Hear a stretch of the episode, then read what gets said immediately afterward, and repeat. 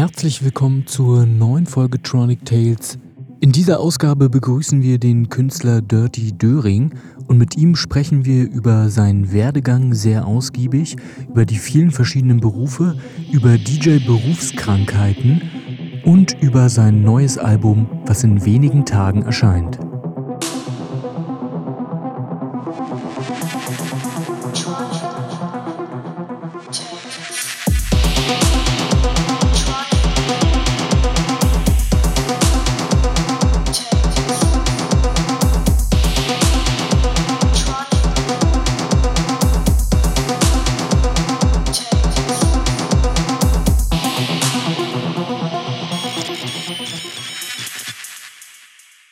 Willkommen, willkommen bei Tronic Tales. Wir sind mal wieder in unserem Studio und ein Glück haben wir jetzt mal das große Studio. Das heißt, jetzt ist nicht mehr heimlich kuschelig, jetzt irgendwie so richtig schön offen. Ich sehe von hier so halb in den Sonnenuntergang zur Warschauer Straße rüber. Ich glaube, so viel kann man verraten.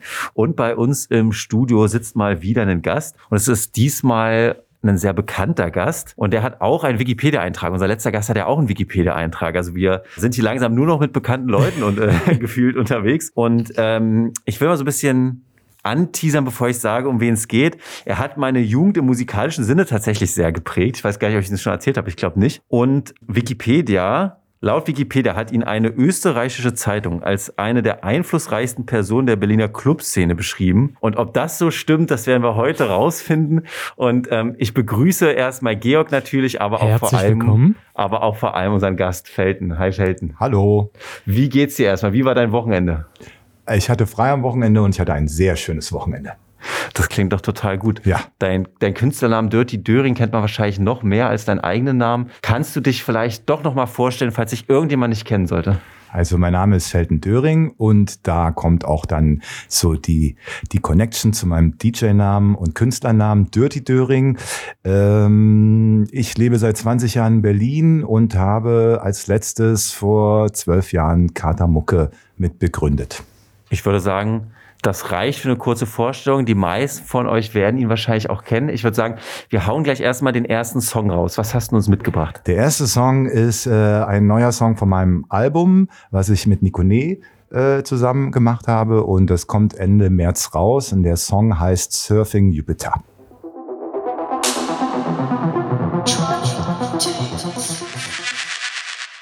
Tronic Tales hört ihr heute, ist bei uns im Studio Dirty Döring zu Gast, mit dem wir in der kommenden Zeit einiges zu besprechen haben. Ich habe vorab sehen können, du hast bereits das ein oder andere Interview gegeben und wahnsinnig viel in deinem Leben ja schon erlebt, geleistet, kann man sagen. Und wir wollen gerne so vorgehen, dass wir am Anfang ein bisschen doch auf dein Leben blicken, damit auch all die Menschen, die vielleicht nur deinen Künstlernamen kennen, aber sonst über deine Person gar nichts wissen, mitbekommen, wer du bist. Und ja, dann reden wir natürlich noch über Label, über äh, das Tourleben und so weiter und so fort und über das neue Album, wo wir ja gerade schon den ersten Track von hören durften. Aber lass uns mal äh, ein weites Stück zurückgehen. Du bist nämlich geboren in Leipzig 1978. Richtig. Und dann aber in jungen Jahren direkt nach Baden-Baden, also nach Westdeutschland gezogen. Wir sind aus der DDR aus ausgereist. Richtig, also das waren die Mauer stand Staaten, noch. Genau, genau die das Mauer stand noch und wir sind ausgereist. Meine Mutter hatte 82 einen Ausreiseantrag gestellt in der DDR, was ich gar nicht wusste, dass das möglich ist. Und äh, dann wurden wir rausgeschmissen, 87. Hast du denn noch Erinnerungen an Leipzig, an deine ersten Jahre in Leipzig? Klar habe ich Erinnerungen. Äh, ich war ja in der Schule, zum Beispiel mit Sven Tasnadi, was äh, äh, ganz lustig ist. Ich war, in der, ja, ich war da noch in der ersten und zweiten Klasse und äh, dann waren wir im Urlaub mit unserer Familie im Helenesee in Frankfurt-Oder, Ja, ja. weil meine Mutter kommt aus Frankfurt-Oder. Und in dem Urlaub kam dann der Brief von der Regierung, dass wir zwei Wochen Zeit haben, das Land zu verlassen. Und dann mussten wir das Land verlassen. Genau. Und dann sind wir nicht nach Baden-Baden, wir sind nach Gießen ins Aufenthaltslager, weil wir ja Immigranten waren und äh, wir ja keine Wohnung und kein Haus und kein Pass und keine kein Konto und nichts hatten und dann wurden wir in dem Auffanglager aufgefangen, bis wir da dann von Freunden meiner Mutter abgeholt wurden. Genau, so war das ungefähr. Und die haben zufällig in Baden-Baden gewohnt Okay. und deswegen mussten wir, äh, sind wir dann nach Baden-Baden gegangen und da bin ich dann, bevor ich nach Berlin gekommen bin, halt groß geworden. Genau. Wie war das für dich als Kind, so aus dem Umfeld mehr oder weniger rausgerissen zu sein und dann nochmal neu anfangen zu müssen? Also wie hast du das so wahrgenommen, die Zeit? Naja, Süddeutschland war schon ziemlich schwierig. Ne? Also man muss ja überlegen, wir reden von den 80ern. Meine, äh, in der DDR war Religion jetzt nicht wirklich wichtig. Wir sind Atheisten sozusagen, also wir sind nicht getauft. Und dann komme ich nach Baden-Baden und muss in eine Grundschule, die ein Kloster ist, äh, wo Nonnen unterrichten im Nonnenkostüm und die natürlich alle hochgradig religiös sind und irgendwie sind alle getauft, entweder christlich oder oder, oder äh, das andere halt. Und ähm, ja, und dann kam meine alleinerziehende Mutter, Atheist, ich Atheist, in die Schule. Also die Nonnen haben mich auf jeden Fall nicht gemocht. und ich sie auch nicht. Die hatten ganz schön Ärger mit mir, glaube ich. Es war nicht so einfach, wie man sich das vorstellt, weil es ja auch ganz klar, ich meine, wir waren Ossis. Ich hatte eine Ossi-Jeans, ein Ossi-T-Shirt, ich habe einen Dialekt gehabt, den keiner da unten kannte. Und äh, Baden-Baden ist jetzt auch nicht die ärmste Stadt. So von daher war das natürlich auch, äh, ja, also das äh, viele meiner Freunde damals, die ich dann kennengelernt habe über die Jahre, die hatten natürlich äh, familientechnisch ganz andere Hintergründe als wir. Wir sind dahin, wir hatten kein Geld. Meine Mutter, ihre Ausbildung war nicht anerkannt. Sie musste 16 Stunden am Tag arbeiten. Ich habe mit neun mir den ersten Job gesucht, um halt irgendwie Geld zu haben und habe ab zwölf eigentlich drei Tage die Woche neben der Schule gearbeitet, äh, um dass wir da halt äh, eine schöne Zeit haben. Was, was bedeutet für dich Heimat? Also denkst du da an Leipzig? Denkst du da an den Westen, an den Osten? Nee, Berlin ist meine Heimat. ich bin jetzt seit über 20 Jahren hier und ähm, Baden-Baden ist einfach nur ein Teil meiner Geschichte, genauso wie Leipzig ein Teil meiner Geschichte ist. Aber äh, das ist, würde ich jetzt nicht unbedingt als meine Herzens, also nicht, dass ich nicht gerne dahin fahre und die Leute treffe, aber ich sehe mittlerweile, ich bin Berliner. Mhm. Punkt. Aber im Westen, also auch in Baden-Baden, hat deine Musikkarriere ja schon begonnen, wenn ich richtig informiert bin. Ja, ne? na, wir, äh, ich habe einen guten Freund gehabt und äh, der ist mittlerweile auch, äh, der ist Lehrer äh, und Fotograf und äh, der hatte sich zwei Turntables gekauft und da ich schon ganz früh, ich glaube 92, meine ersten Techno-Tapes hatte, ich war der Einzige in der Klasse, der Techno gehört hat, das war so gar nicht die Musik da unten, genau, und dann haben wir Platten gekauft, dann sind wir in einen Plattenladen und dann haben wir versucht, bei ihm zu Hause aufzulegen. Und so ging das Ganze dann los. Und dann hast du immer mehr Platten gekauft, irgendwann bin ich dann mal ausgegangen mit 16, meine Mutter war da relativ großzügig. Und äh, dann so ging das los. Du ja. bist, äh, du hast ja gerade gesagt, du warst der Erste mit Techno-Tapes, äh, der mhm. die hatte. Die hast du über deinen Nachbarn bekommen, wie du genau. in einem Interview mhm. verraten hast. Wie muss ich mir das vorstellen? Hat der einfach besonders laut Musik gehört und du dachtest dir als junger Mensch, wow, was ist das? Das will ich wissen. Bist dann klingeln gegangen oder was war das für ein Nachbar? Was hattet ihr für eine Connection? Äh, naja, wir haben im selben Fußballclub gespielt. Ah, okay. Er, er ein paar, also er war zwei, drei Jahre älter als ich und äh, die meiste Musik, die gehört wurde, war auch im Umkreis von mir natürlich äh, Rock, äh, äh, Hip-Hop, also Skatermusik. Er hat halt Hardrock und Techno gehört. Ich meine 92, ne? wir reden hier von Das Boot oder Who Killed ja, ja. JFK oder mhm. die Schwarze Zone. Das waren ja so, Techno war damals die neue Musik, die die Welt verändern sollte, weil es nagelneu war. Und äh, mich hat das total fasziniert. Musik ohne, ohne Stimmen, nur mit Emotionen oder mit Harmonien und so. Ich war ein ganz großer Fan davon und so ging das los. Und natürlich habe ich dann immer mehr Technik, das war mein Ding. Ne? Ich mhm. habe natürlich genau die Sachen auch gemacht. Ich hatte ein Radioactive T-Shirt an und so ein Schwachsinn. Also alles, was man als Junge, man wollte gegen das System sein und ja. wollte was Neues machen und das sollte die Welt retten. wie, wie definierst du eigentlich äh, den Begriff Techno, weil es gibt, finde ich, in der Musikwelt so viele Definitionen davon. Und ich glaube, wenn ich es richtig verstehe, bist du ein Mensch, der es sehr allgemein benutzt. Dann gibt es wieder Menschen, die unterscheiden da in ganz, ganz kleinen Kategorien und da ist Techno dann, keine Ahnung, jetzt ne, von 130 bis 135 und danach wird es Hardtechno oder was weiß ich. Ne? Wie definierst du den Begriff eigentlich?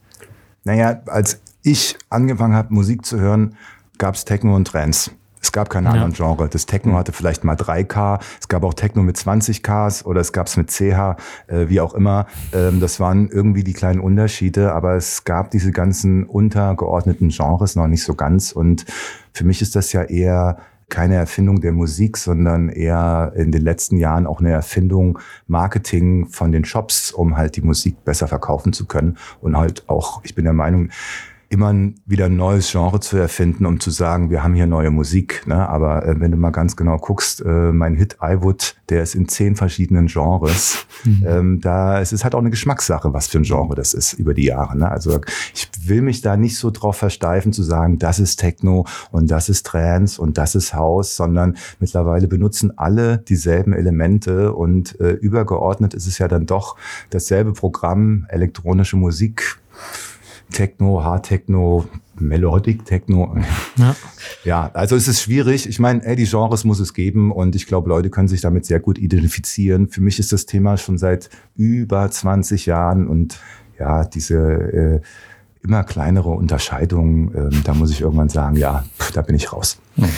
Du, du hast ja dann im fortlaufenden Leben eine Ausbildung gemacht als Sport- und Gymnastiklehrer, ja. bist dann später nach Berlin gekommen, da kommen wir gleich zu. Ja. Äh, warst aber meines Wissens nach auch, bevor du dann endgültig nach Berlin gezogen bist, vor, wie du sagst, mhm. ungefähr 20 Jahren, warst du vorher auch schon öfter mal in Berlin gewesen ja. zum Feiern. Nun habe ich äh, bei Google mal eben schnell nachgeschaut. Die Distanz Baden-Baden-Berlin sind ungefähr 700 Kilometer. Also das ist eine ganz schöne Strecke. Das macht man nicht einfach so wie jetzt Berlin-Leipzig zum Beispiel. Wie wieso, also wie hattest du hier irgendjemand eine Connection, Freunde, weiß nicht, über Verwandtschaft? Wieso hattest dich diese 700 Kilometer Strecke dann schon, bevor du in Berlin lebtest, so häufig hierher gezogen? Ähm, also erstens von meiner Mutter, der Cousin wohnte in Berlin, den ich einmal besucht hatte, weil ich Berlin kennenlernen wollte.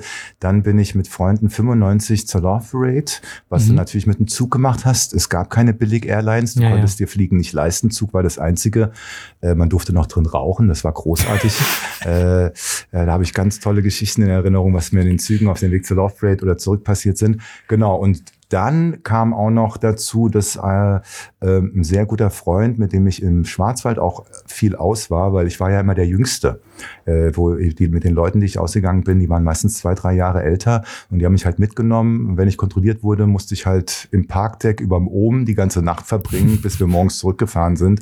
Oder halt, äh, genau, und einer dieser Freunde ist nach Berlin gezogen, ich glaube 96, 97, genau, und dann äh, bin ich regelmäßig hochgekommen und habe äh, hier oben mit ihm Party gemacht. Äh, vorher war ich halt sehr im, also ich meine, was mich geprägt hat, war das oben in Frankfurt zum Beispiel oder äh, die Störung in Stuttgart so und das äh, und irgendwann wollte ich halt nach Berlin und Berlin war natürlich ein absoluter Traum verglichen mit mit Rest in den anderen Städten. Ne? So, das war halt so ein Berlin war einfach eine Stadt ohne Regeln, ohne Grenze und alles war möglich. Äh, das Gefühl gab es halt für mich nur in Berlin. Und deswegen war klar, ich gehe irgendwann nach Berlin. Hast du das Gefühl jetzt eigentlich immer noch? Stadt ohne Regeln, ohne Grenzen? Ja, ist das ganz lustig, weil ich glaube, da hat sich ein bisschen die Perspektive von mir geändert. aber, aber auch auf die politische Perspektive, wo wir heute hörten, dass die äh, CDU nun höchstwahrscheinlich wieder die regierende Partei in Berlin wird. Ja, also auch das.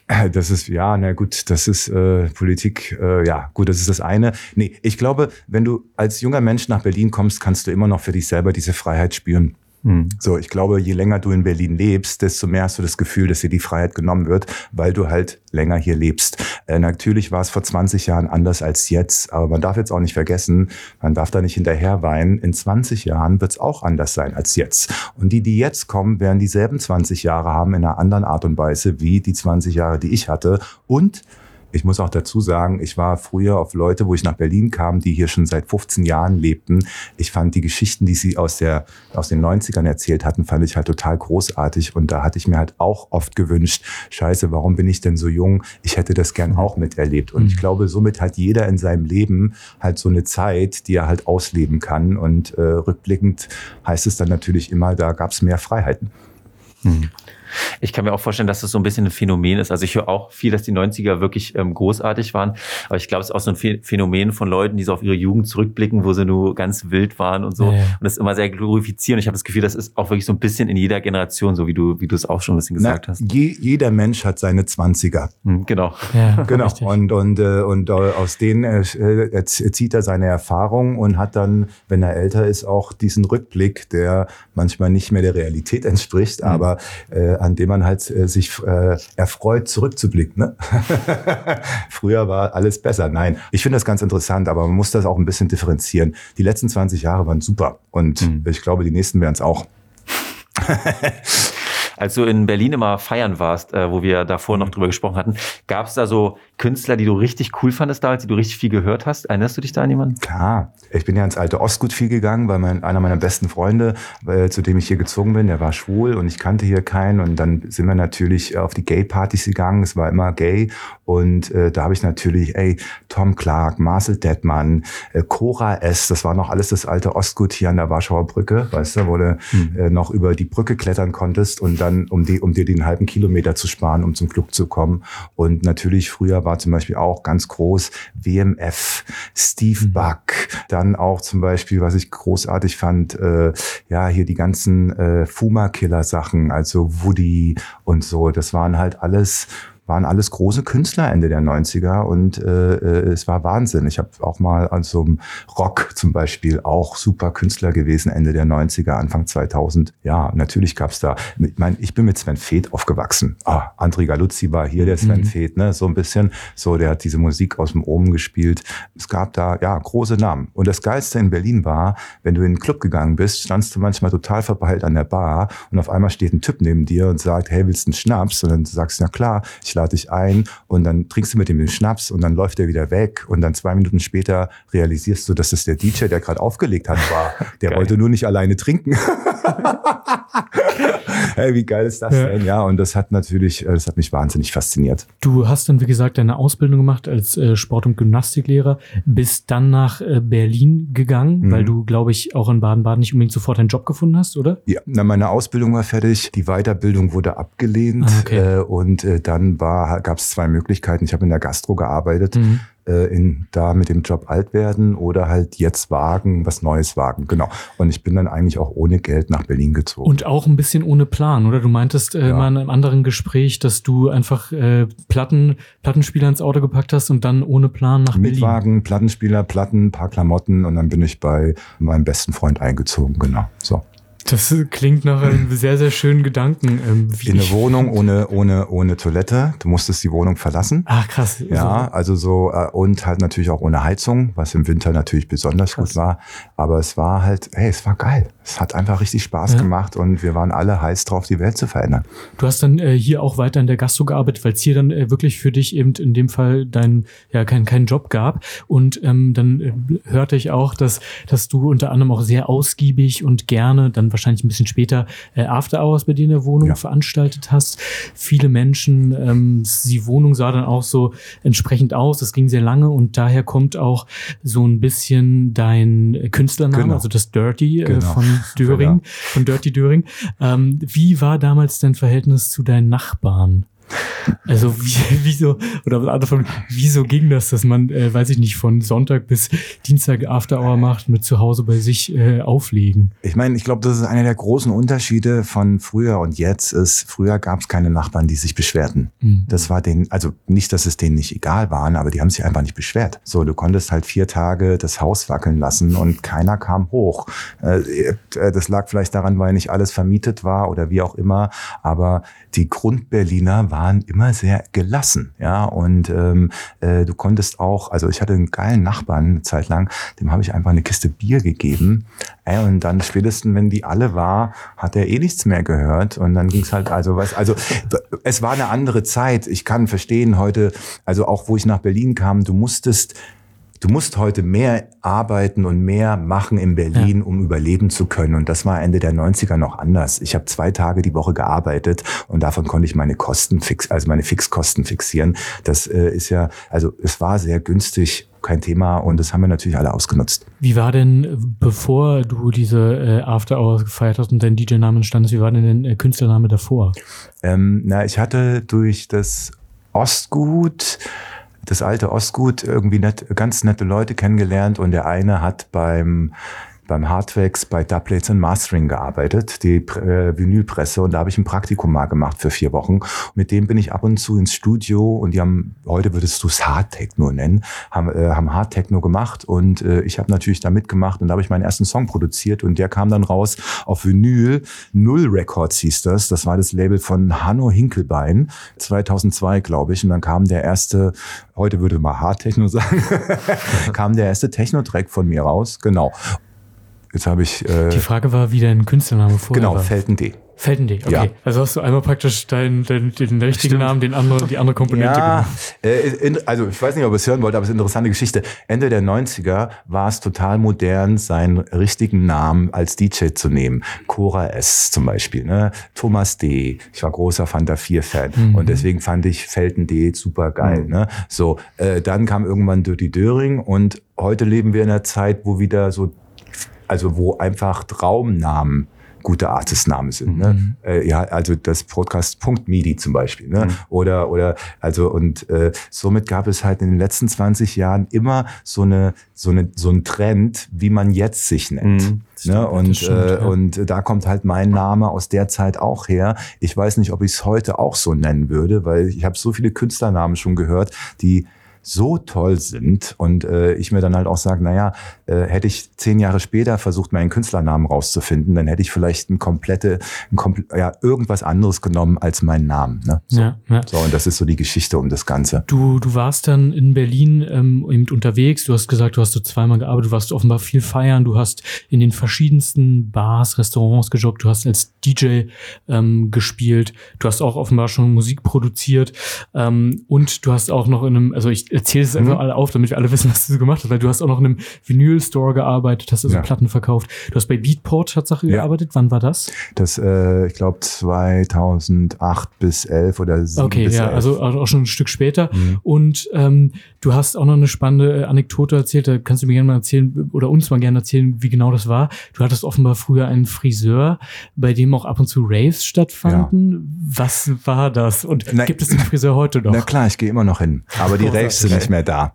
Äh, äh, in Ende der 90er, Anfang der 2000er war dieses äh, äh, Schnellschneid-Haarsystem in diesen ganzen Haarschneidebuden irgendwie Mhm. bekannt. Du kam, brauchtest keinen Termin und für 10 Euro kriegst du einen Haarschnitt. Zack, bumm, peng. Selber föhnen, selber waschen. Mhm. So, genau. Und die Notaufnahme ist in der Pappelallee. Und äh, Sven, mein Friseur, der, äh, ich hatte damals irgendwie eine Freundin und die meinte, ey, wenn du ein bisschen Musik spielen willst, da kriegst du einen Haarschnitt für Musik spielen.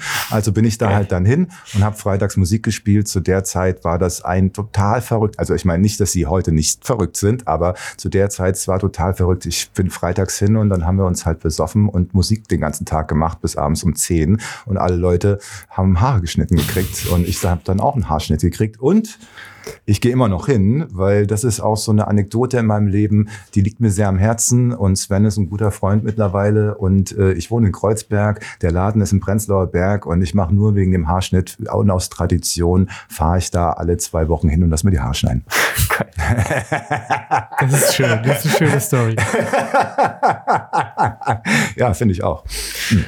Ich würde sagen, ähm, wir hauen noch einen Track rein. Ähm, wenn ihr auf Spotify zuhört, dann findet ihr die Tracks auf unserer Playlist Tronic Tunes.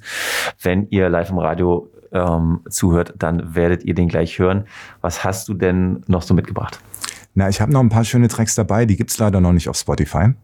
Ja, dann äh, werden wir die später Ding. hinzufügen, wenn es die Genau. genau. Äh, na, äh, der nächste Track wäre Agat- Agatha Peer, eine, äh, eine Spanierin aus Barcelona und die hat gerade einen super Release abgeliefert und der Track heißt My Way und der Text von dieser Männerstimme in dem Track, der, ex, äh, der erklärt so richtig, wie ein DJ-Leben funktioniert und wie anstrengend das sein kann und ich finde es sehr schön. Äh, die Nummer ist wirklich eine Bombe und äh, ja, das ist der nächste Track.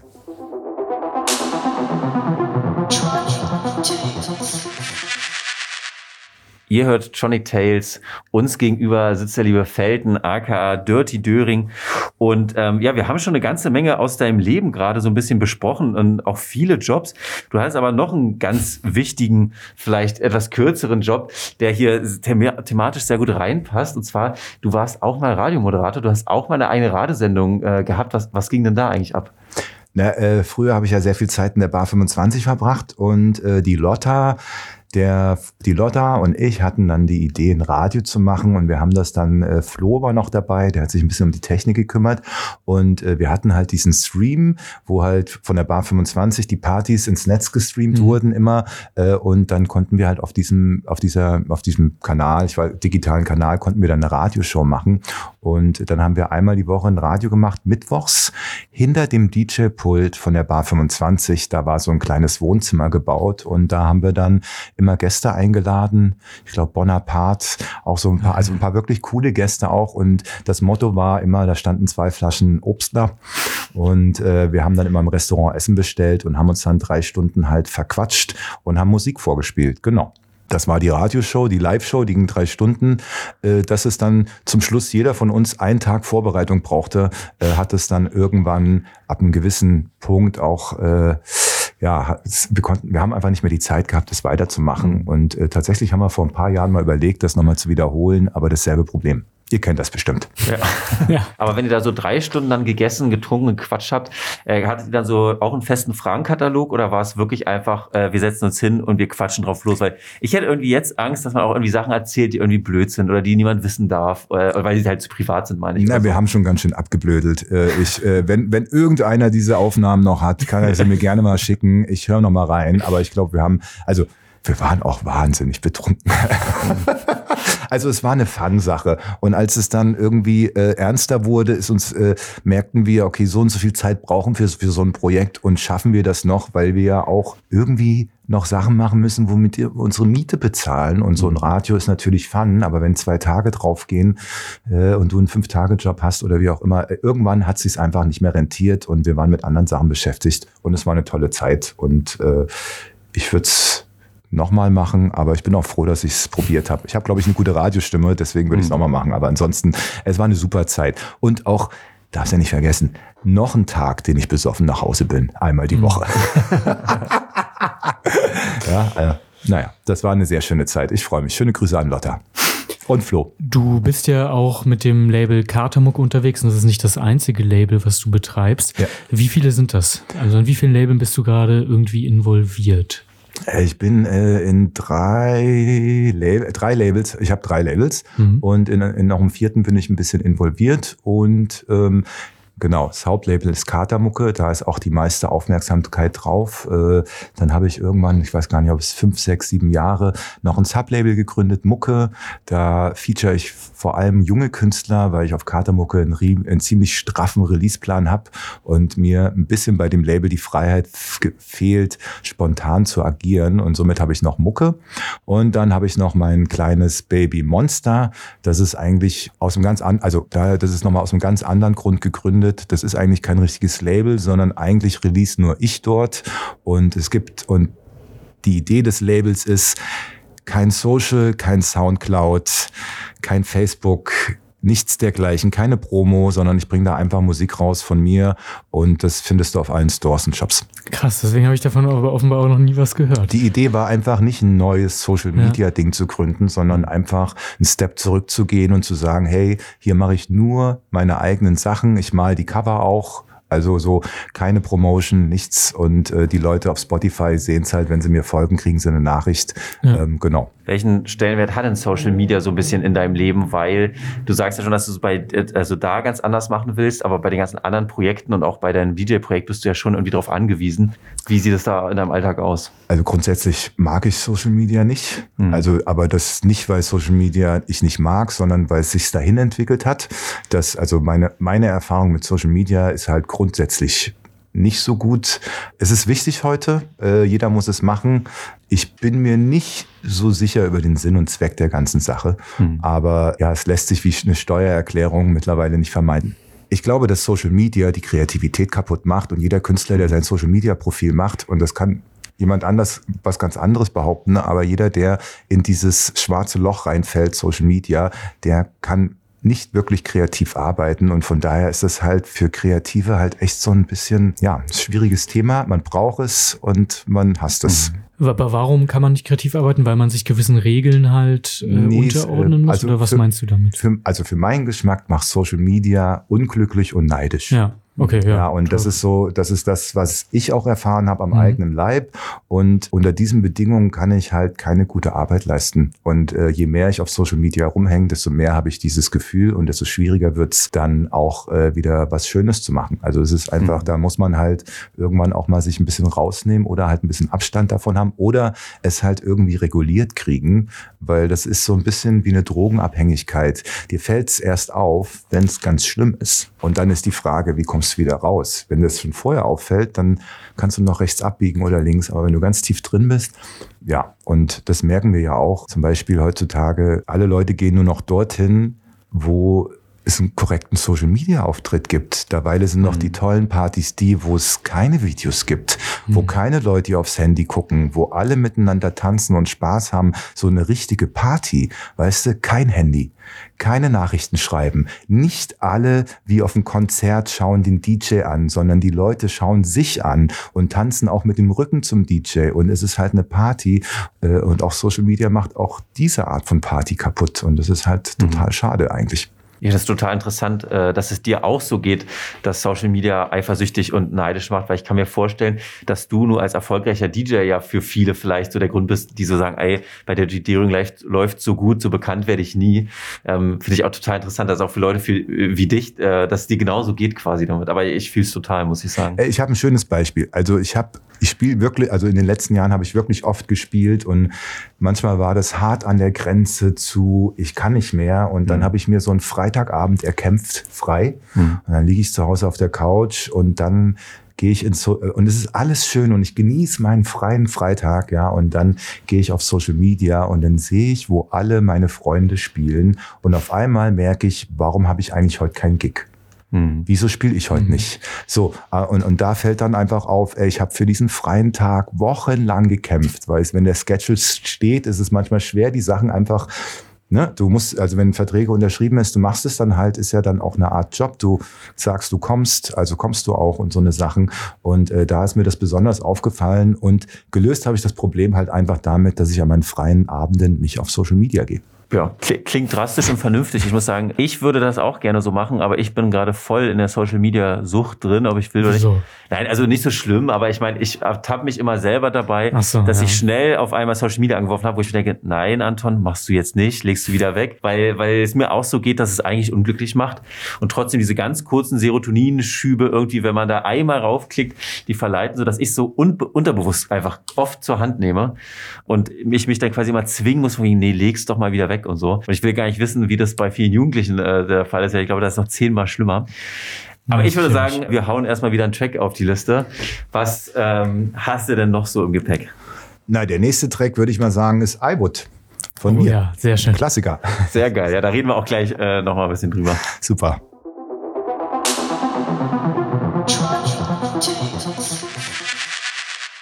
Ihr seid bei Tronic Tales und ihr habt gerade den Track I Would von Dirty Dören gehört. Und ich muss sagen, das ist tatsächlich einer meiner persönlichen Lieblingstracks ähm, und ist auch ein ziemlicher Hit. Und für mich persönlich steht es tatsächlich komplett für so richtig schwüle Sommertage und Nächte. Und ähm, ich kann mich nur immer, also immer wenn es so richtig warm wird, dann äh, kram ich den wieder vor und höre den. Und mich wirft es direkt so in meine jüngste Jugend Ja. zurück, wo ich mit Freunden auf irgendeiner Wiese in Berlin lege. Wir haben ein Bier in der Hand und wir chillen einfach nur und hören so Open-Air-Mucke. Also ich muss sagen, jetzt ohne zu schleimen, aber mit dem Track hast du mich wirklich abgeholt und ich, ich habe das Gefühl, der wird mich auch mein Leben lang nicht mehr so ganz loslassen. Und deswegen meine Frage nochmal, auch wenn es jetzt echt lange her ist, aber wie ist es zu dem Track dann eigentlich gekommen? Und war das eher so ein Zufallsprodukt oder hast du dich damals irgendwie rangesetzt und zwar klar, du baust jetzt den Hit? Nee, das ist ja das Schöne, den Hit baut man nicht. Vielleicht Dieter Bohlen macht das vielleicht, aber äh, nee, also äh, den Track habe ich ja mit Sascha Kava zusammen gemacht. In der Zeit habe ich ja sehr viel mit ihm zusammengearbeitet und ähm, ähm, wir, wir hatten ein Studio im Treptower Park und äh, wir hatten diese Sample-CD nur mit Gitarrensamples drauf. Und da haben wir gesagt, da machen wir was draus. Und das ist das, was dabei rausgekommen ist. Und äh, tatsächlich ist es ja so, dass ähm, den Song nicht wirklich jemand, wie soll ich sagen, viele mochten den nicht. Interessant war, wie sich das so, So. ändert scheinbar. Naja, weil, weil es, vielleicht war es auch da, ich meine, ich weiß es nicht, aber es war einer der ersten elektronischen Songs, der so steil ging mit Gitarre. Mhm. Ich weiß nicht, ich kenne jetzt nicht wirklich viele Gitarrensongs von vorher. So, ähm, ja, wir haben, wir haben, wir wollten einfach mit diesen Gitarrensamples einen Song machen für die Bar 25, weil aus, alles aus Holz und zu Holz passt Gitarre und der Sound und das warme Holz und der warme Sound in den Gitarren und so. Und das war dann die Idee und dann haben wir den gemacht und äh, dann kam er irgendwann zum Closing der Bar 25, glaube ich, einen Monat bevor die Bar zugemacht hat, kam er dann raus. Genau. Und natürlich hat das tolle Video von Kai Kurve, äh, das tolle Video hat natürlich dazu beigetragen, weil auch viele Leute, die nicht in Clubs gehen, bis dahin dachten, Clubs sind dunkel und schmutzig. Und dann haben sie das Video gesehen, ey, und jede Mutti von jemanden, der da hinging, hat gesagt, wenn sie das Video gesehen hat, in den Club möchte ich auch gerne mal gehen. In den Club möchte ich auch mal. Das ist aber ein schöner Club. Oh, da scheint ja sogar die Sonne und die sehen alle so farbenprächtig aus und sowas. Hey, und das gehört natürlich alles zusammen und das war natürlich auch ein Lebensgefühl damals. Wir möchten noch mal kurz zurückkommen zu den Labels, die du mhm. betreibst. Haben wir ja vorhin schon mal kurz angeschnitten. Ähm, mich würde noch mal interessieren, was denn im Moment bei diesen drei Labels genau dein Part ist. Also was machst du da? Wie viel ähm, wird dir vielleicht auch zugearbeitet? Was ist deine Aufgabe? Momentan ist meine Aufgabe ziemlich viel. Also äh, klar, ich sign die Musik, äh, ich äh, koordiniere Master und äh, mache tatsächlich äh, die Abrechnung und die, ein Großteil von der digitalen Administration. Also ziemlich viel gerade. Das ist aber dann noch ein bisschen das, was du bei Beatport, sag ich mal, gelernt hast. Auch, kann, kann man ja. das so sagen? Ja? Genau, genau. Okay. Ich mache die Sachen, die ich aus dem FF kann, ja. von meiner, von den, von der Zeit aus Beatport und so Metadaten und sowas. Sowas liegt mir halt, das kann ich im Schlaf. Und das mache ich halt. Und äh, das ist gerade ganz schön viel Arbeit, aber es ist auch so, dass durch Corona ist die Crew, also ist das Label halt personalmäßig geschrumpft mhm. und ich habe wieder mehr übernommen. Und jetzt sitze ich da und mache das auch die ganze Zeit weiter. Was ist das Label genau für dich? Also, weil heute ist es ja, das hört man immer wieder, sehr, sehr schwierig mit Musik, die man rausbringt, Geld zu verdienen. Ne? Ja. Das ist ein ganz schöner Akt. Bei den großen Mainstream-Künstlern funktioniert das dann meist über so Boxen hm. irgendwie, also dass sie noch Produkte dazugeben, dann kostet hm. das 50, 60 Euro oder so. Ähm, was ist das dann für dich? Ist das eher so eine Möglichkeit, deine Vorstellung von Musik oder deine Vorstellung von Kreativität irgendwie zu repräsentieren oder ist das auch schon irgendwie ja schon auch ein wichtiger äh, monetärer Bestandteil irgendwie von deinem Einkommen. Also was, in, in, welche Richtung geht das mehr? Naja, am Anfang war das natürlich alles eine Idee. Äh, man darf auch nicht vergessen, äh, ich habe das Label gegründet, da ist es äh, für zwei Jahre. Weil den Kater Holzig, den gab es zweieinhalb Jahre und ich wollte halt ein temporäres Label für zweieinhalb Jahre gründen, wo ich in den zweieinhalb Jahren die Künstler dieses Clubs präsentiere und zwar so viel wie möglich, deswegen auch so einen hohen Release-Tonus. Und dann hat der Kater Holz sich zugemacht und dann gab es den Kater Blau und dann habe ich das Label weitergemacht und jetzt ist es zwölf Jahre und wir haben, wir sind jetzt im September, glaube ich, beim 300. Release. Wir haben über 170 Künstler so ein großer Katalog generiert halt auch ein bisschen, also ja. mittlerweile ist natürlich auch das Finanzielle ein bisschen der Punkt. Also das, das Label trägt sich selber. Ich genieße es halt weiterhin, Musik rauszubringen und mittlerweile ist es zwölf Jahre alt. Ich kann auch einfach gerade nicht aufhören. Ja.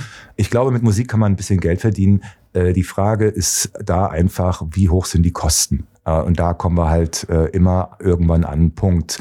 Wenn du, wenn du, du kannst die ganze Zeit ganz viel Geld reinstecken, wenn nicht irgendwann ein Punkt kommt, wo du sagst, das trägt sich irgendwie in irgendeiner Art und Weise, musst du natürlich dir überlegen, was du machst. Entweder steckst du halt Geld rein oder du änderst die Produktion so, dass äh, du weitermachen kannst. Ne? So, also weil, weil nach zwölf Jahren stecke ich nicht meine ganzen DJ-Gagen mhm. mehr in dieses Label, sondern das ist nach zwölf Jahren, muss man halt auch mal sagen, das ist ein großes Label. Wir haben Plays, wir haben auf Spotify in den letzten sechs, sieben Jahren 65 Millionen Plays gemacht. Das ist jetzt nicht wenig. Okay, das ist jetzt nicht bei drei Künstlern oder so, sondern da haben wir auch was aufgebaut und äh, ich mache da auch weiter und das ist auch meine Lebensaufgabe. Also äh, das Label und Auflegen und äh, meine Freundin. ich finde die Kostenstruktur ganz interessant. Wir müssen jetzt natürlich aufpassen. Du sollst natürlich nichts verraten, was jetzt irgendwie äh, Label intern nur ähm, besprochen werden sollte. Aber so ähm, ein gutes Release, was sollte man sich das vielleicht kosten lassen oder auf welche Kosten, wo sollte man besonders Geld reinstecken? Wo könnte man vielleicht sparen? Kannst du da irgendwelche Aussagen treffen? Na, ich glaube, jedes Label hat eine andere Prioritätenliste. Ne? Mhm. Also äh, Cover, äh, manche lassen extra Cover zeichnen für für jedes Release. Andere nehmen Einheitscover. Auch in der Abwicklung der Produktion, Mastering. Du kannst immer überall irgendwas machen. Grundsätzlich kostet es dich natürlich am Anfang erstmal mehr Geld. Hm. Ja, aber äh, wie gesagt, wenn deine Tracks mal zehn Jahre irgendwie im Stream laufen, dann kommt vielleicht doch der ein oder andere Euro zusammen und du kannst überall sparen. Ich meine, geh gar nicht zum Vertrieb, dann mach's direkt auf Bandcamp. Hm. Äh, mach's ohne Label. Wenn du nicht mit einem Label release, dann kriegt das Label nichts, dann hast du ein bisschen mehr, dann kannst du mehr ausgeben. Mach's mit einem Label, dann kriegst du letztendlich dasselbe Geld, weil das hat eine große Aufmerksamkeit und dadurch hast du automatisch gleich mehr Plays aufgrund des Labels. Es gibt viele Wege für nach Rom, ja, so mhm. und äh, ähm, ich war irgendwann an dem Punkt, weil am Anfang sind die Labelkosten explodiert und ich bin nicht mehr hinterhergekommen und ich war irgendwann an dem Punkt zu sagen, hey, so kann es nicht weitergehen. Wir müssen hier jetzt irgendwo Sachen sparen. Also sparen mhm. oder abändern oder effizienter machen. Zum Beispiel nicht immer ein neues Cover machen lassen für ein Release, sondern mach, lass zehn Cover machen. Mhm. Ja, oder lass, ich habe jetzt, manchmal habe ich auch, ich habe so jedes Jahr so die Covers ein bisschen geändert. Lass 24 Cover machen, eine Serie für ein Jahr und dann lass neue Cover machen. So, da kannst du zum, kannst du zum Beispiel Kosten sparen. Aber ich bin ganz großer Fan von Labels, die halt sehr viel Geld für Cover ausgeben. die Sache ist halt nur die, woher kommt das Geld oder kannst du es dir leisten? Äh, irgendwann, also ich kenne viele Leute, die haben mich ausgelacht mit meinem digitalen Label damals vor zwölf Jahren, weil es war noch die Vinylzeit. So und äh, und viele Leute haben in den Jahren ein Label gegründet, die ich kenne und die haben gesagt pro Vinyl und keiner von denen macht mehr Vinyl, weil irgendwann die Kunst, Vinyl und das Haptische und der Prozess, das war einfach so teuer, dass äh, man irgendwann sagen musste, hey, wir können einfach nicht jedes, jed, bei jedem Release so sehr im Minus stehen, weil du kommst da ja nicht raus. Aber hin und wieder macht ihr auch äh, Vinyl-Releases, oder? Äh, wir haben oder, ein ja. paar Vinyls gemacht, genau. Mittlerweile mache ich gerade gar keine mehr, weil ich äh, nicht so, also das Problem ist, die Wartezeit ist ja, zu lang. Ja, ja, genau. Ja, das, und, ja. und das ist ein großes Problem und äh, ich will nicht 50 Wochen warten, um meinen Dreck zum, äh, auf Vinyl pressen zu lassen. Das ist mhm. so, ich bin klar, also man muss ja so sehen, wo du vorhin gemeinst, wegen der Box. All ja. die großen Mainstream-Artists, die machen bei großen Majors, Universal, Sony. Das heißt, die haben einen direkten Zugang zu den Produktionsstecken und die können dann so eine Box Klar. einfach mit, mit einem Klick bestellen, was mir als kleineres Label halt gar nicht so möglich ist. Ne? So, und dann sind auch meine Kosten andere. Ich weiß ja nicht, äh, wie sich das Leute vorstellen. Es gibt dieses Vinyl, dieses Vierer-Vinyl, wo du dieses Kreuz, Auge und diese Barthaare hast. Mhm. Genau. Das ist ein Vinyl, Farbvinyl mit Pressung. Das heißt, da ist eine Pressung in der Pappe drin. Die Produktionskosten waren ja, so. Und der nächste Punkt ist, bei Amazon gab es sie für Euro. Und jetzt frage ich euch, wer bekommt den Euro, die ich nicht bekomme? Mhm. Alle anderen. Und ich mache aber richtig miese, nur weil ich dieses Produkt haben will. Und zum Schluss habe ich nur noch Vinyl gemacht, weil es mir um eine Präsentation ging, nicht um, ich verkaufe die und bin dann auf Null, weil das Konzept funktioniert halt nicht richtig. So, und dann, äh, äh und deswegen äh, mache ich auch nicht mehr so viel Vinyl. Ist schwierig. Also äh, ich bin großer Vinyl-Fan und ich finde, äh, alle Labels, die noch Vinyl machen, haben meinen größten Respekt, wenn die das finanziell hinkriegen. Und äh, ich bin ein Digitallabel. Ich glaube, wir haben viele Zuhörerinnen und Zuhörer, die sind ganz äh, wilde, junge Produzenten, die unbedingt durchstarten wollen. Und jetzt meine Frage äh, an dich als Big Label Boss. Was müssen die machen, damit sie jetzt morgen auf Kardamoko release können? Oder beziehungsweise hast du allgemein Tipps, ja. wie man an größere Labels rangeht? Also ich meine grundsätzlich, da, ich meine, es gibt ja viel mehr Künstler mittlerweile. Ne? Schau mal, ich habe mit Vinyl angefangen, mit Produzieren mit 25. Äh, mittlerweile fangen die mit 14 an oder 12 an zu produzieren. Es gibt wahnsinnig viele junge Künstler. Es ist wahnsinnig schwer, an Labels ranzukommen. Äh, ich kann einfach nur sagen, ich sign immer wieder junge Künstler, die kommen irgendwie, keine Ahnung, wie sie zu mir kommen. Es ist nicht so leicht, aber ich finde es auch gut so, weil sonst wär, würde ich überhäuft werden mit Sachen.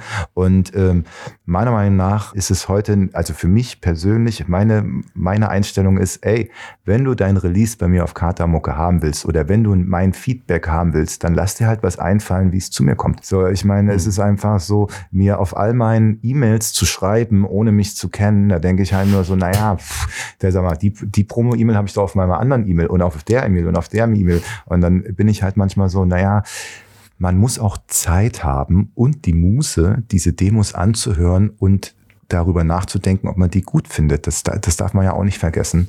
Und äh, es kommen immer wieder Leute zu mir. Es ist nicht einfach und ich glaube, es bleibt auch weiterhin nicht einfach. Ich kann nur sagen, die dürfen sich nicht entmutigen lassen und sollten einfach so weit weitermachen, wie es geht. Irgendwann antwortet jeder. Und pass auf, ich habe mit 17 meinen ersten Gig gehabt. Ich habe Erfolg erst mit 31 gehabt. Also ich habe 16 Jahre, 14 Jahre immer war ich hinten dran, bis ich die Chance hatte und dann kam die Chance und dann habe ich sie genutzt. So, der Erfolg kommt nicht in drei Jahren. Also jedenfalls nicht bei mir. Bei mir war es mehr als zehn Jahre und ich finde, das ist auch in Ordnung so. Man kommt nicht gleich morgen. Ne? Und vor allem Leute, die schnell aufsteigen, fallen oft auch tief, weil sie das nicht richtig kennen oder nicht zu schätzen oder nicht richtig abschätzen können, wie das halt funktioniert. Und ich glaube, Leute, die lange im Business sind, haben einfach auch oft eine höhere Überlebenschance, weil sie halt sich mit der Problematik, die so auftaucht beim Bekanntwerden, halt auch schon beschäftigt haben. Ne? Ich würde sagen, das ist ein super Wort für Schlusswort für den nächsten Track. Ähm, was hast du uns denn noch mitgebracht? So, der nächste Track wäre äh, von Meloi, den gibt's auch noch nicht, der kommt im April raus. Das ist ein neuer Künstler aus Berlin, ein junger Künstler aus Berlin, 19, der es mal geschafft hat, wieder mich zu erreichen mit einer hervorragenden Stimme. Und äh, leider fällt mir der Name gerade nicht ein. Äh, White Darkness heißt der Song und der kommt im April bei mir raus. Ich glaube, es ist sein erstes Release. Äh, hört's euch an.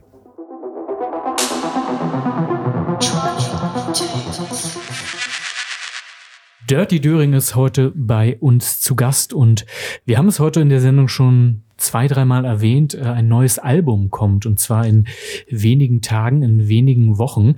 Und da möchten wir jetzt in den kommenden Minuten nochmal gerne etwas mehr drüber sprechen. Ähm, das kommt am 30. oder 31.3., ich weiß es gerade nicht genau. Genau, drei, ja, gute ja. Frage.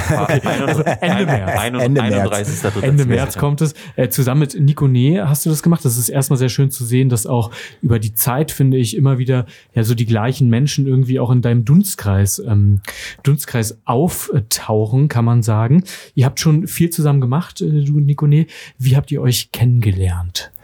Um das vielleicht mal als allererstes. Kennengelernt haben wir uns im Sternradio. Ich hatte meine erste meine erste Residenz war im Sternradio und äh, äh, Nico Nee hatte da auch eine unter einem anderen Projektname.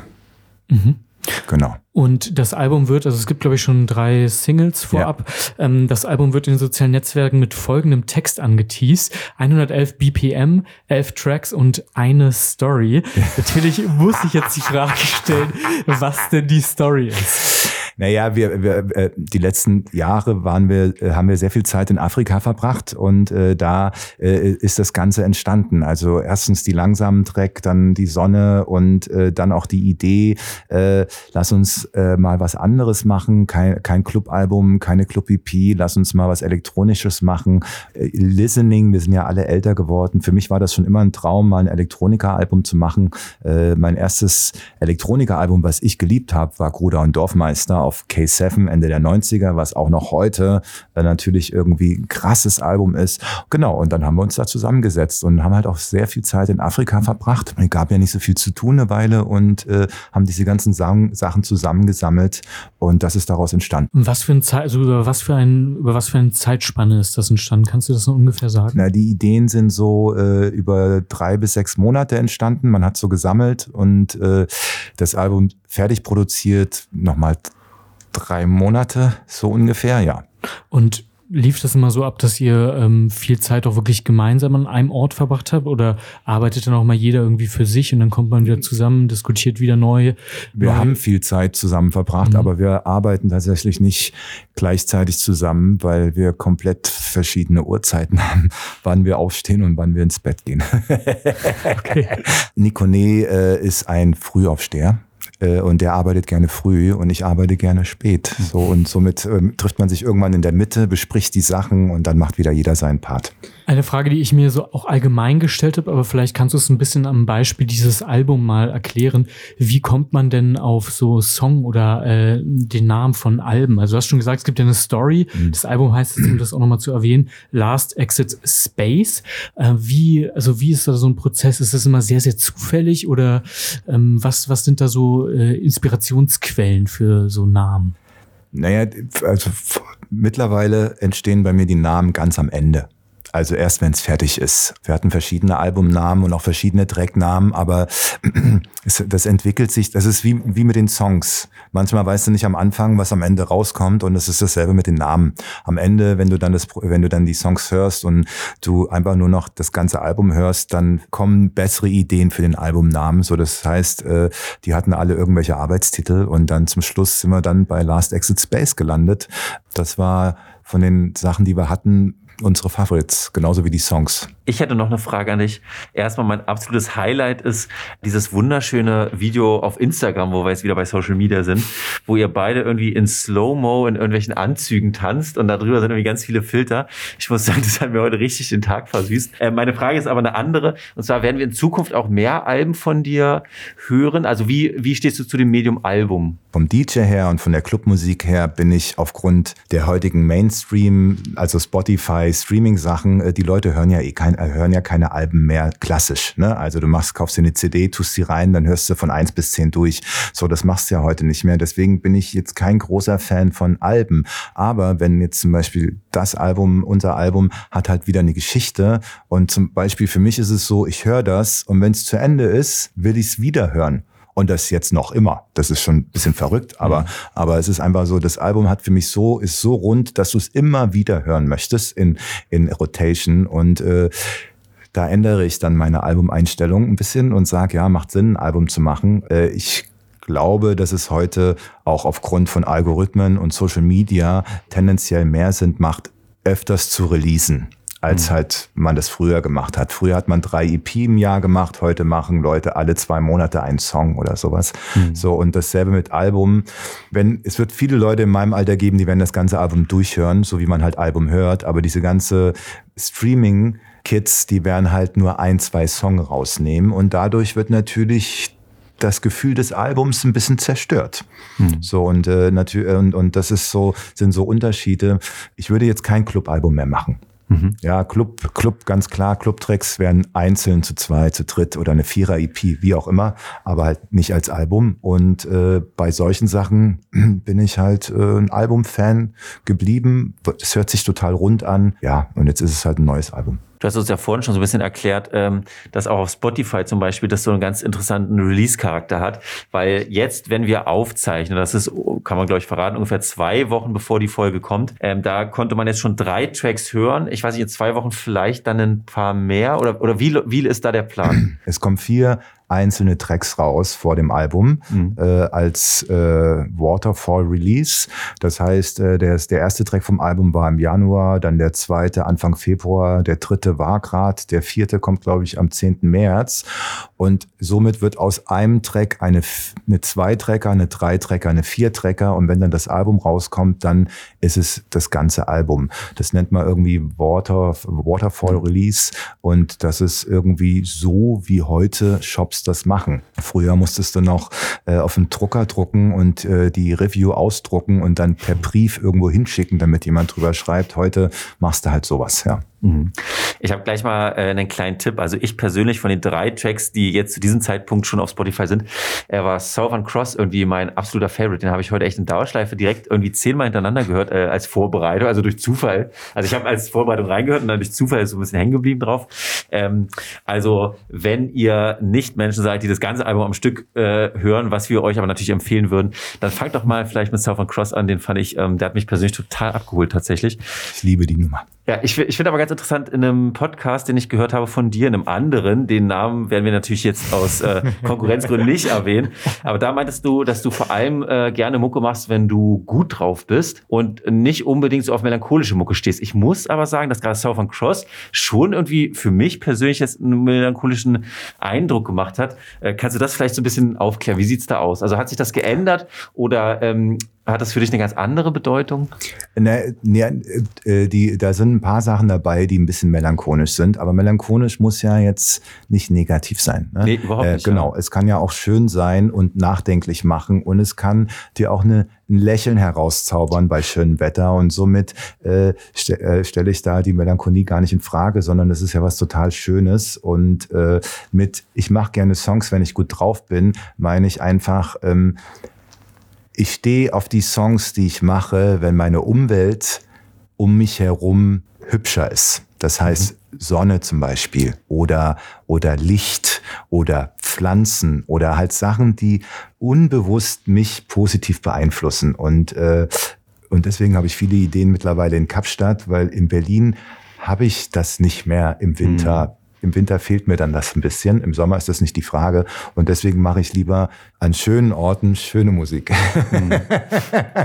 nee, aber voll. Ich, ich finde persönlich auch, aber es ist halt immer so ein bisschen individuell auch. Ich finde persönlich, dass deine Mucke auch sehr gut so zu Sonnenlicht einfach passt. Also ich höre mhm. deine Tracks persönlich tatsächlich auch immer, wenn es äh, irgendwie gutes Wetter ist oder wenn die so Sonne scheint. Aufbruchstimmung so ein bisschen. Ne? Kurioserweise. Ja, und, ey, und ich spiele am liebsten draußen. Ja, geil, ja. ja, ja. Ähm, du erwähnst immer mal ähm, Afrika und auch in anderen Interviews mhm. immer mal Kapstadt. Ähm, wie oft bist du eigentlich da unten? Ich habe mein Zehnjähriges äh, vor vier, fünf, sechs Wochen, nee, Mitte Januar habe ich mein Zehnjähriges gefeiert. Zehn also, Jahre. Also du bist da seit zehn Jahren regelmäßig sozusagen? Jeden Winter. Ah, und wie ist es dazu zum ersten Mal gekommen? Durch Zufall oder hast du einen heißen Tipp bekommen? Nee, einer meiner besten Freunde aus dem Schwarzwald ist nach Kapstadt gegangen und ich mhm. bin nach Berlin gegangen und äh, der hatte mich eingeladen über mehrere Jahre und ich hatte nie Zeit, weil ich nie Urlaub gemacht habe und äh, dann habe ich es endlich mal gemacht und dann bin ich immer wieder gekommen. So ist das gelaufen. Ja, ich habe dann auch äh, äh Kapstadt und Südafrika ein bisschen lieben gelernt und es hat mir gesundheitlich auch gut getan, mhm. einfach ähm, da unten ein bisschen äh, zu rechargen, meine Batterien mhm. und so, weil ich habe jahrelang nicht wirklich Urlaub gemacht und ich bin auch oft auf dem Zahnfleisch gelaufen und äh, ab einem gewissen Punkt musste ich da mal ein bisschen drauf achten und damit habe ich angefangen und dann bin ich immer länger, immer öfters darunter und habe dann auch, also ich fliege da ja nicht hin, um Urlaub zu machen, sondern mhm. es, letztendlich arbeite ich da auch. Genau. Aber bist du da, also hat es immer einen relativ gleichen Rhythmus oder ist es so, dass du dir dafür jedes Jahr auch mal neue Dinge überlegst? Also klar, du arbeitest auch, nur du hast Gigs da oder ja dann auch von da woanders mhm. irgendwo, im, da wo es wärmer ist dann in der Zeit. Aber hast du da mal die gleiche Routine oder überlegst du dir, okay, ähm, ich will jetzt in diesem, diesem Winter irgendwie mal meinen Fokus in Kapstadt darauf legen oder darauf? Also ver verstehst du die Frage? ja, äh, na, ich äh, den ganzen Sommer, die Sachen, die ich im Sommer nicht abgearbeitet kriege, ja. die sammle ich schon für Kapstadt. Okay weil ich dann äh, da nicht so oft spiele und äh, ich dann da auch, äh, also auch ein bisschen aufräumen. Genau, das dass so, ich ja? genau, dass ich dann da die Sachen abarbeite, die ich im Sommer nicht geschafft habe, weil es halt auch manchmal viel Arbeit ist. Also es sind halt, äh, äh, mittlerweile habe ich wirklich viel zu tun und äh, da ist dann die zwei Stunden Auflegen am Wochenende das kleinste Problem letztendlich. ja, aber klar, äh, ich arbeite gerne und ich habe gern Aufgaben und wenn ich keine habe, dann suche ich mir welche und äh, so habe ich mein Leben gestaltet und äh, so lebe ich ja auch heute noch. Wie sieht denn eigentlich bei dir so eine typische Woche aus? So von der Struktur ungefähr? Wenn es geht, Montag frei. Wenn es nicht geht, äh, meine Struktur ist eigentlich äh, jeden Morgen einen Termin haben, der irgendwas mit äh, ich kümmere mich um mich geht. Also mhm. zum Beispiel, ich versuche zwei, dreimal die Woche ins Fitnessstudio zu gehen. Ich gehe regelmäßig zum, zur Osteopathie aus diversen Gründen. Und das ist so meine Struktur. Und wenn ich das durch habe, dann fange ich an mit Arbeiten. Und ich arbeite halt gern so von 15 Uhr bis 22 Uhr. Und dann sitze ich meistens am Rechner zu Hause und dann ja, so, das ist, äh, ist manchmal schwierig, das als Struktur zu nennen, aber so ist es ungefähr. Und Arbeiten das ist dann häufig oder in den meisten Fällen eher so bürobezogene Arbeit? Ja, na, so, sowohl als Büro, als auch Admin, als Ja, auch okay, ja. äh, äh, grundsätzliche Organisation von deinem Leben, weil ich habe das Ja. Wochenende nicht frei. Stimmt, ja. So, das heißt, äh, ich muss ja alles, was Leute am Wochenende machen, muss ich ja auch noch unter der Woche machen. Was jetzt, also das hört sich jetzt so schlimm an, so schlimm ist es nicht, aber es ist ja einfach Ja, ja, so, ich- am Wochenende bin ich ein bisschen durch, egal wie, und dann noch reisen und dann die ganzen Zeug, ne, so, und äh, dann muss ich unter der Woche ja auch noch die anderen Sachen machen und dann sind's die Label, es geht um die Bookings, es sind die Katermucke-Showcases, die GEMA-Einnahmen, die Spotify-Playlisten, äh, Soundcloud, YouTube-Filme, ja, äh, Steuer, äh, äh, ja, dann, keine Ahnung, Mahnungen. genug zu tun. Ja, ja, Ja, also es ist dann immer so, du, da kommt ja, das sammelt sich und irgendwann ist es auf einmal viel, weißt du, und dann äh, hängst du da. Könntest du dir eigentlich einen 9-to-5-Job vorstellen? Also du hast ja zum Beispiel so Sportlehrer gelernt. Ich glaube, jetzt mit dem Lehrermangel wäre das wieder eine Option. Könntest du dir sowas vorstellen, wenn jetzt, äh, ich sag mal, Musik aus irgendwelchen Gründen wird jetzt nicht weitergeführt? Könntest du dir sowas vorstellen oder wäre es wieder was Kreatives? Also eher? grundsätzlich könnte ich mir einen 9-to-5-Job vorstellen, aber nur bei einer Vier-Tage-Woche. ah. Weil ich finde einfach, ich meine, ich bin Freiberufler, ich arbeite sieben Tage die Woche und manchmal auch das ganze Jahr. Und äh, ich finde, ich finde, man sollte weniger arbeiten und mehr das Leben auch genießen und schätzen, weil irgendwann ist alles vorbei und dann guckst du zurück und dann hast du nur gearbeitet. So eine Momente hatte ich auch Ja. schon. Und äh, das finde ich ja bei den Festangestellten, also jeder so viel arbeiten, wie er möchte, aber ich finde einfach, das wäre ein schönes System, um den Menschen auch wieder ein bisschen Leben zurückzugeben, weil auch wenn du von Ja. Montag bis Freitag neun bis fünf arbeitest, noch ein Kind hast, äh, an welchen Tagen gehst du zum Arzt? Wann machst du den Einkauf? Wie funktioniert das eigentlich? Also es ist einfach Sport und so, ja. genau, gehst du zum Sport, wann tust du was für deine Gesundheit und so weiter. Und äh, ich wäre ein großer Fan von der Vier-Tage-Woche oder Drei-Tage-Woche. Vielleicht braucht auch einer nicht so viel Geld, weißt du, aber grundsätzlich ist ja dieses Arbeitsverhältnis mit der Festanstellung, du arbeitest voll. Das heißt fünf Tage, zwei Schichten, drei Schichten. Naja, aber wieso fragt mich denn keiner, was ich gerne möchte? Ne? So irgendwie, aber egal. das muss jetzt wahrscheinlich unterscheiden zwischen jetzt und der Zeit vor Corona, aber Hm. wie oft legst du auf oder wie oft hast du aufgelegt? Weil du hast auch in einem anderen Interview mal erzählt, das fand ich eine beeindruckende Zahl, dass es auch mal drei bis fünfmal an einem Wochenende sein, wenn mich nicht. wie geht das? Also, oder ich habe mich jetzt, ich, Nee, ich nee, weiß noch nicht mehr richtig. Also ja, wie glaub- ist das im Moment? Sieben an einem Wochenende war das höchste. Oh Gott. Aber das fing am Donnerstag an und hörte am Montag auf. Du hast noch ein Ja, paar ja, Tage okay, gehabt, okay. aber ähm, ja, oder drei an einem Tag ist auch möglich gewesen. Ähm, das hat dann, das ist geht nur in der Festival-Season, weil dann kannst du mittags, abends, Mhm. nachts. Äh, ich habe, äh, glaube ich, fünf, sechs, sieben Jahre mehr als 100 Gigs im Jahr gemacht. Genau, und das heißt dann eigentlich alle drei Tage auflegen. Mhm. In der Zeit habe ich sehr wenig Labelarbeit machen können, weil irgendwo fehlt dir ja die Energie, wenn du die, genau, wenn du die da reinsteckst. Und äh, mittlerweile, und Covid hat natürlich dazu geführt, dass ich äh, festgestellt habe, dass ich vielleicht auch ein bisschen weniger, dass es vielleicht auch gesünder wäre, einfach ein bisschen weniger zu spielen. Genau. Und das haben wir auch so ein bisschen umgesetzt. Und äh, jetzt ist es zum Glück nicht mehr ganz so verrückt. Ich glaube, letztes Jahr hatte ich knapp 65 Gigs, Okay. was äh, ich auch noch viel finde. Ja. Aber ich werde älter und ich werde genügsamer und ich muss auch nicht mehr alles machen, weil, also ich will auch an meine Gesundheit denken und das hat mir halt Corona auch gezeigt und Corona hat mir auch gezeigt, äh, dass es noch ein paar andere Sachen gibt, als dauernd auf der Tour zu sein. Ja. So Gesundheit bei so vielen Touren ist ja durchaus ein Thema. Ähm, hält man das aus, so viel unterwegs zu sein oder legt sich das auch irgendwann mal irgendwie?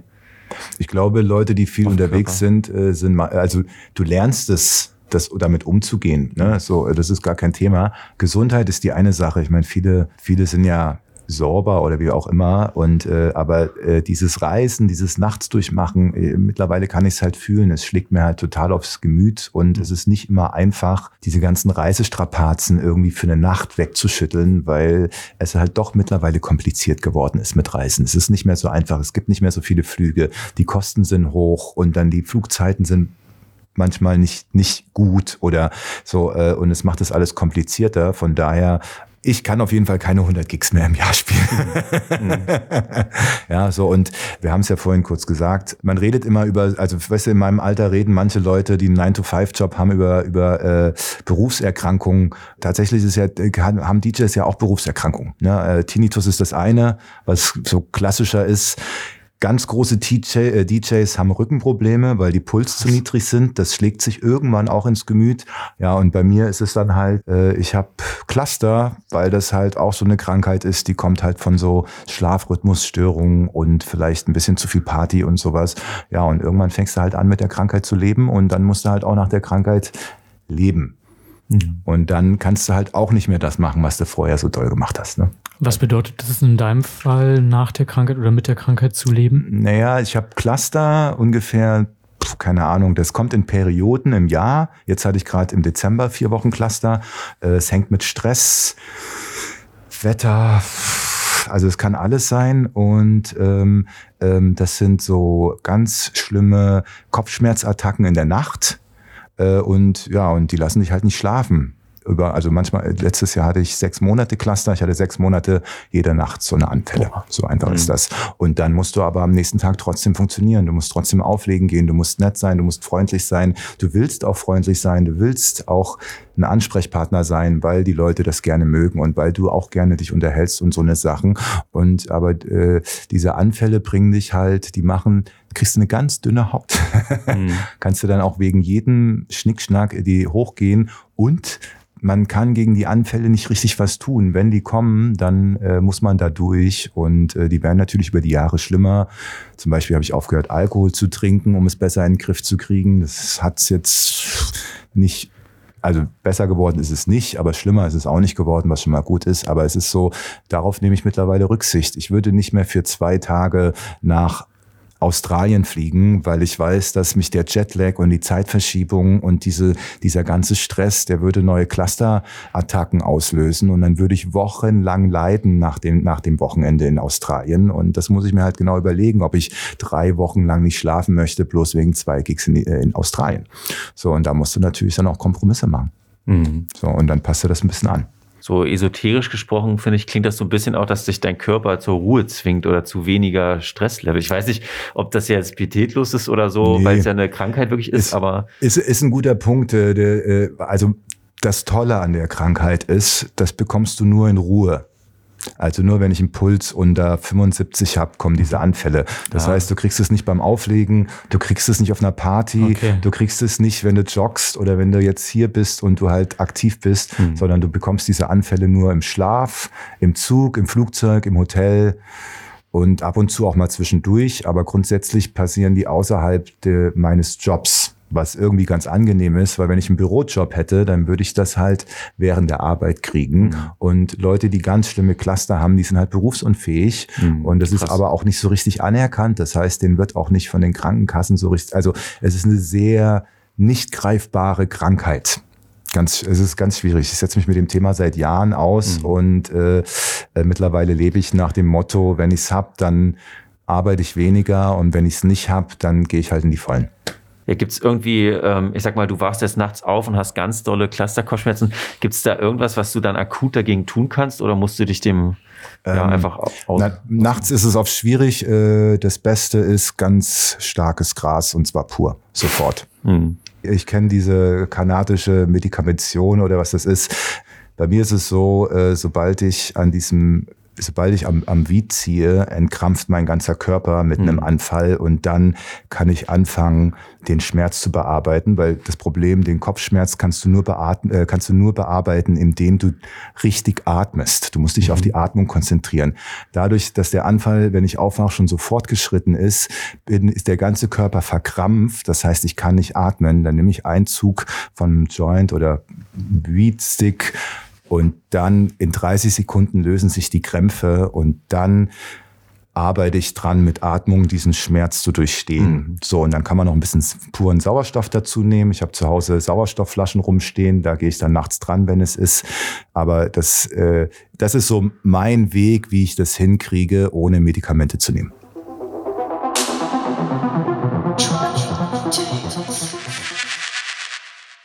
So, wir kommen jetzt schon wieder zum Ende, Ende. unserer Sendung. Und man kann hier ganz transparent vielleicht mal sagen, wir haben schon ganz schön überzogen und Oh wir ja. gucken so ein bisschen immer äh, ängstlich aus dem Studio raus, ob wir rausgeworfen werden oder nicht. Aber bisher sieht's gut aus. Und deswegen werden wir jetzt ganz schnell am Ende dir noch ein paar ja, random Fragen einfach stellen, wo die Leute dich vielleicht einfach ein bisschen besser kennenlernen können, so neben der ganzen Musikkarriere. Und mich würde gleich mal interessieren, man hat schon mitbekommen, dass du richtig viele Jobs gemacht hast in deinem Leben, richtig viele Nebenjobs. Was war vielleicht so der verrückteste Nebenjob, den du gemacht hast? Der verrückteste Nebenjob. Ich meine, ich habe hier in Berlin in ein paar Bars gearbeitet. Äh, Das kann man einfach gar keiner erzählen, was da los war.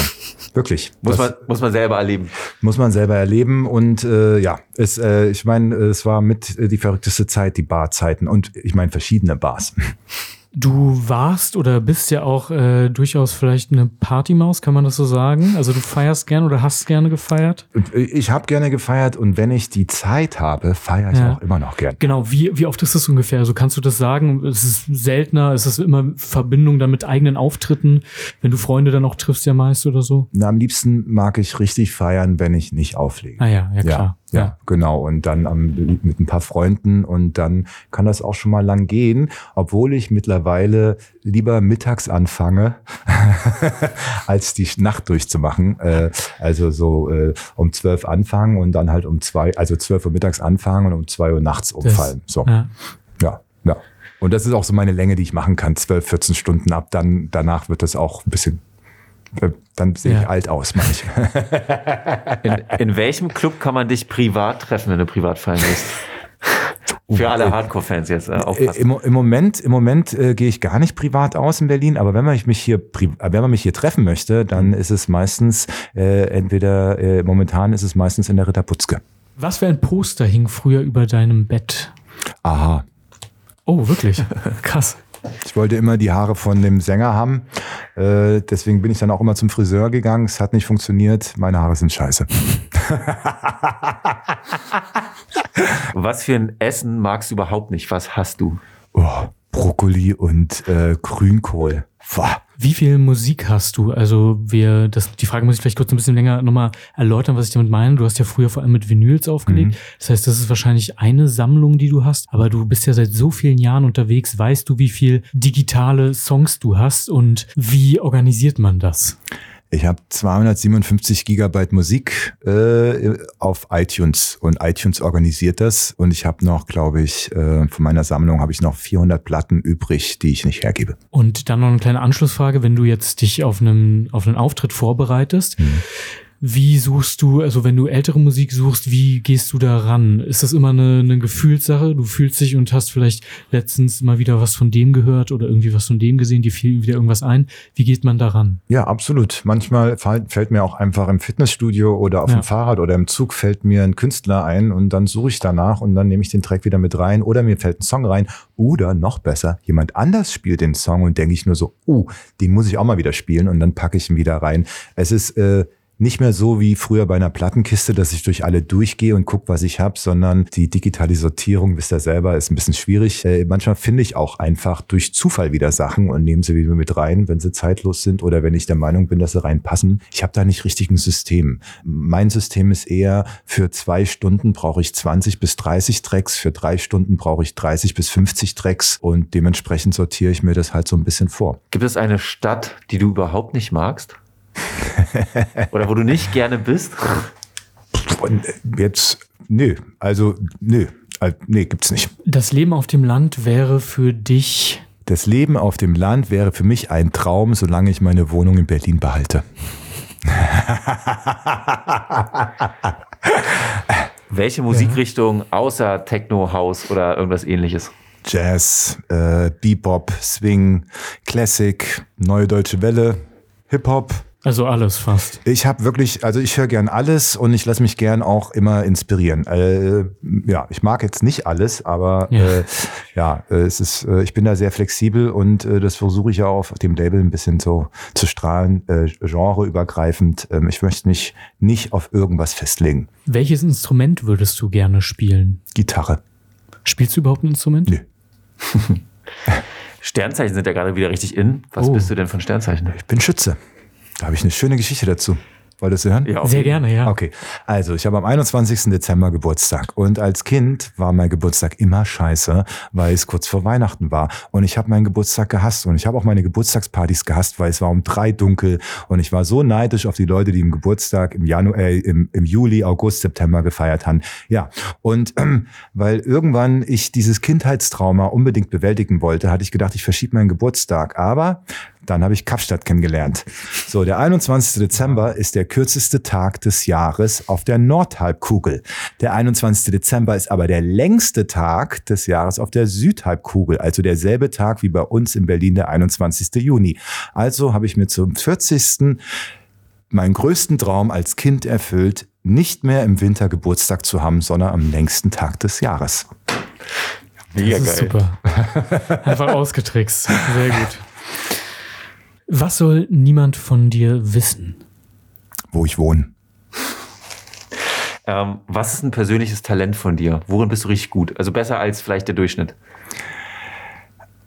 Analyse, Perspektiven und das Ganze dann versuchen noch gut zu erklären, dass jeder versteht. Ich glaube, ich habe eine große Gabe von einem ganz großen Künstler, der mich unterstützt hat, über Jahre gelernt, nämlich äh, Geduld und Erklären und es verständlich machen für Leute, so dass jeder versteht, was ich meine oder das Thema.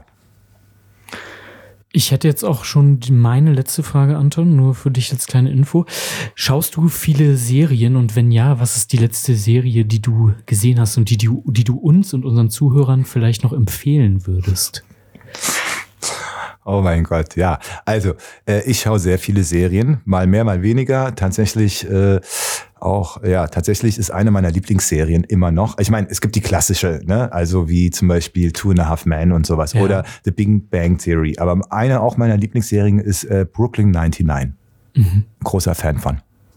Ist eine Polizei-Satire-Serie mit einem Haufen Vollidioten, die einfach echt lustig sind. Ich habe jetzt auch schon meine letzte Frage und die ist vielleicht ein bisschen ausführlicher. Techno ist ja gerade ganz schön im Hype. Also gerade zumindest in Social Media gibt es viele Meme-Seiten jetzt auf einmal. Es gibt viele Leute, die sich irgendwie selber beim Tanzen filmen und ihre, irgendwie ihre Outfits zeigen.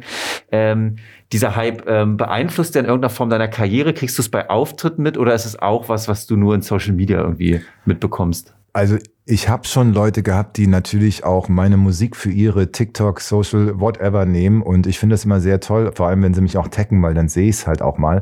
Aber grundsätzlich kann ich mir nicht vorstellen, dass es, also meine Karriere noch wirklich beeinflusst. Ich glaube, dass es bei jungen Künstlern, die noch eine Karriere machen, Sinn macht, dass es sowas gibt. Wohingegen ich mich natürlich freue, wenn irgendeine Ballerina auf Aibo tanzt, äh, ist natürlich auch, äh, ja, vielen Dank dafür auf jeden Fall. Fantastisch. Dann kommen wir zum Ende. Vielen, vielen Dank, dass du dir die Zeit heute für uns genommen hast und Danke. wir so ausführlich mit dir sprechen konnten. Wir haben zum Abschluss jetzt noch einen letzten Song. Welchen dürfen wir da noch äh, von dir hören? Chili Gonzales, I Am Europe, Dirty Döring Remix. Wunderbar, den hören wir jetzt noch. Und ja, vielen Dank, dass du hier warst. Danke Es für hat die Einladung. Uns, äh, sehr gefreut, sehr, sehr gerne. Liebe Zuhörerinnen und Zuhörer, wir hören uns in zwei Wochen wieder. Bleibt gesund und bis zum nächsten Mal. Tschüss. Tschüss. Ciao.